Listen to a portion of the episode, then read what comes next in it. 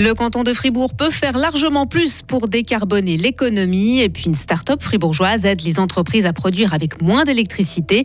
Saint-Nicolas de retour dans les rues de Fribourg après deux ans de Covid et la foule aussi. Et le soleil va remplacer les nuages hein, ces prochaines heures. Maximum 6 degrés. Lundi 5 décembre 2022. Bonjour Sarah Camporini. Bonjour Mike, bonjour à toutes et à tous. Le canton de Fribourg n'investit pas assez pour réduire les émissions de CO2 liées à la mobilité. C'est la conclusion d'un rapport des Shifters Suisses, un groupe qui travaille pour décarboner l'économie.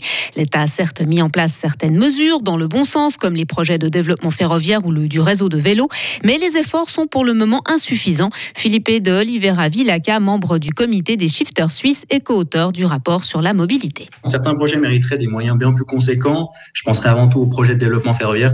Donc il serait possible d'ajouter un fonds cantonal en plus de ce qui est prévu par le fonds de la Confédération, hein, euh, ce qui permettrait d'être bien plus ambitieux par rapport à ce qui était prévu actuellement.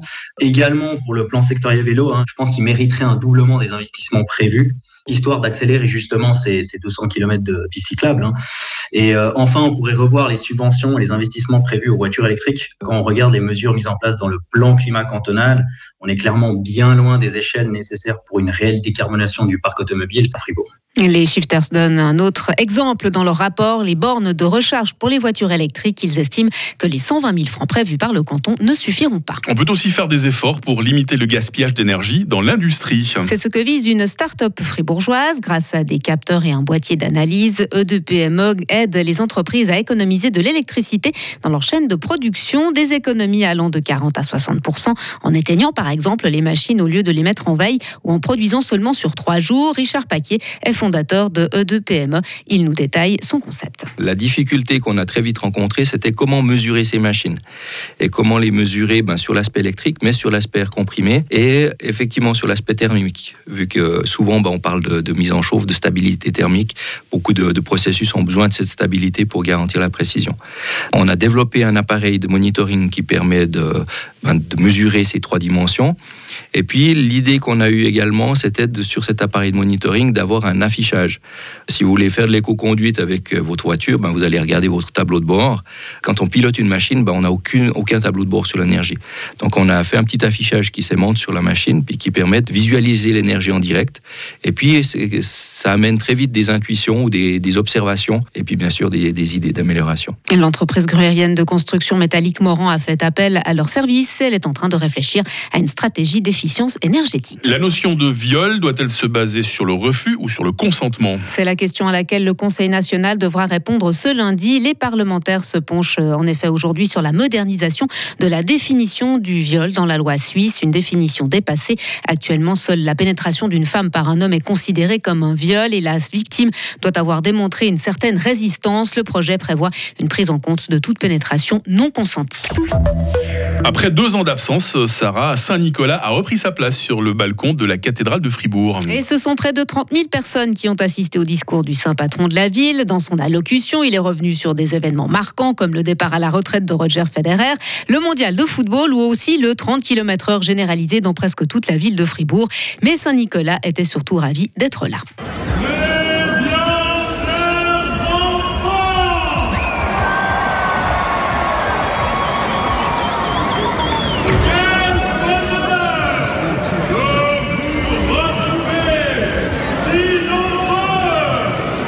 À deux reprises, un virus nous a tenus éloignés de ma bien chère cathédrale. Mais enfin, nous sommes là, de retour, ensemble comme au bon vieux temps a poursuivi l'évêque de Myre qui a réuni les foules. Car ce samedi, comme en 2019, le quartier du bourg était à nouveau plein. Près de 30 000 personnes ont fait le déplacement pour assister au discours de Saint-Nicolas. Et le public était heureux de le retrouver. Moi, je pense que c'est surtout les qui fait que cette fête, elle est, spéciale en fait pour les gens. À Saint-Nicolas, c'est le monde du rêve. Et dans une ville comme Fribourg, il faut garder un peu la mémoire de notre Saint-Nicolas. On n'a pas une cathédrale au hasard. Hein Avant le traditionnel discours, Saint-Nicolas a déambulé dans les rues de Fribourg en partant du collège Saint-Michel pour rejoindre la cathédrale comme à l'accoutumée. Un cortège où le public a pu d'ailleurs découvrir Balou, la nouvelle monture de l'évêque de Myre. Ce dernier était aussi accompagné de deux saintes patronnes de la ville, Sainte Barbe et Sainte Catherine, le tout en musique.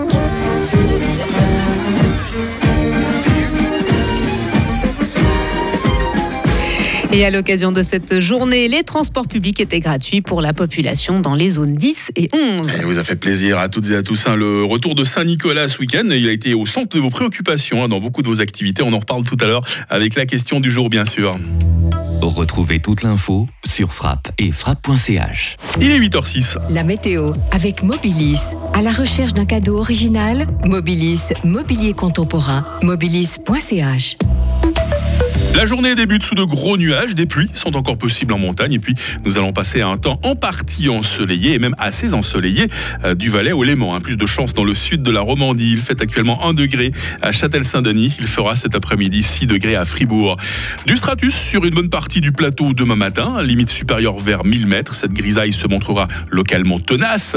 Température minimale moins 3, maximale 5 degrés. Même grisaille hivernale mercredi avec 3 degrés. La seconde moitié de la semaine s'annonce pluvieuse. Température entre 3 et 5 degrés. Nous sommes lundi 5 décembre, euh, 339e jour aujourd'hui. C'est la fête des euh, Gérald. Le jour s'est levé à 8h très exactement et il fera jour jusqu'à 16h40.